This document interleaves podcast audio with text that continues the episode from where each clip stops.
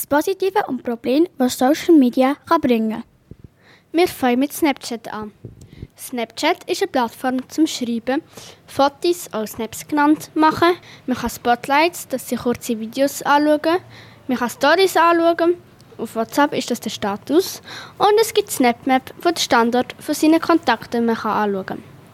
Den Standort kann man aber auch ausschalten oder nur für bestimmte Personen zulassen. Die Probleme und Gefahren, die das mit sich bringt, hören ihr jetzt. Wie ihr gehört habt, fangen wir mit Snapchat an. Bei Snapchat ist die eine Gefahr, dass man Videos schauen kann, die unangemessene Inhalte enthalten kann.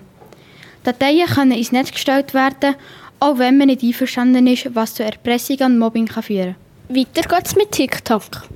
Auf TikTok gibt es die Funktionen wie Live, Erkunden, Folge ich und Für dich. Beim Live siehst du einfach Videos, die live sind. Beim Erkunden kannst du verschiedene Videos zu verschiedenen Themen anschauen. Bei der Funktion Folge ich siehst du, dass du folgst und bei für dich werden dir Videos vorgeschlagen, die dir gefallen und du kannst auch ein Profil machen. Auf TikTok gibt es verschiedene gefährliche Challenges. Zum Beispiel ist etwa vor zwei Jahren ein zehnjähriges Mädchen daran gestorben. Eine weitere Gefahr ist, dass TikTok gehackt worden ist. Jetzt kommt Instagram. Auf Insta kann man auch ein Profil machen und nachher Beiträge wie Fotos, Videos, auch Reels genannt, und Stories posten und von anderen anschauen. Aber auch da gibt es Probleme, wie ihr jetzt gerade gehört. Ein Problem bei Instagram ist, dass es böse Bemerkungen und Hates, Hasskommentare zu Fotos gibt. Es gibt wie auf Snapchat und TikTok unangemessene Inhalte. Jetzt kommt Facebook. Das ist eigentlich gleich wie Instagram, mit dem Unterschied, dass es noch eine spezielle Nachrichtenfunktion gibt. Ein grosses Problem bei Facebook ist, dass es von den Nutzern falsche Informationen hat. YouTube. YouTube ist eine recht beliebte Plattform zum Videos anschauen und auch aufladen. Und auf dieser so tollen App gibt es aber auch Schattenseiten.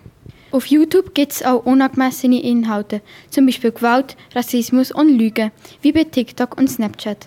Jetzt gehört ihr etwas zu Twitter.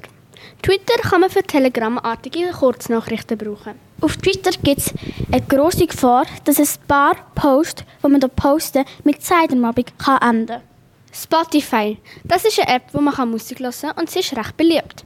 Es gibt sie normal und in Premium.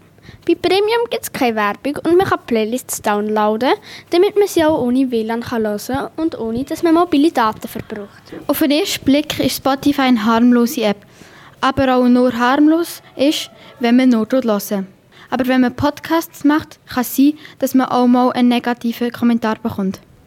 Die nächste App ist weniger bekannt, enthält aber auch große Risiken. LinkedIn ist voller Fake-Accounts. Doch was ist das überhaupt? LinkedIn eignet sich am besten zum Geschäftskontakte knüpfen. Tinder. Das ist eine Dating-App, wo man Partner oder eine Partnerin finden kann. Wie überall gibt es auch dort negative Seiten. Bei Tinder ist das grosse Problem Identitätsdiebstahl. Drei Tipps, die verhindern, dass solche Probleme passieren. Der erste Tipp ist sichere Passwörter.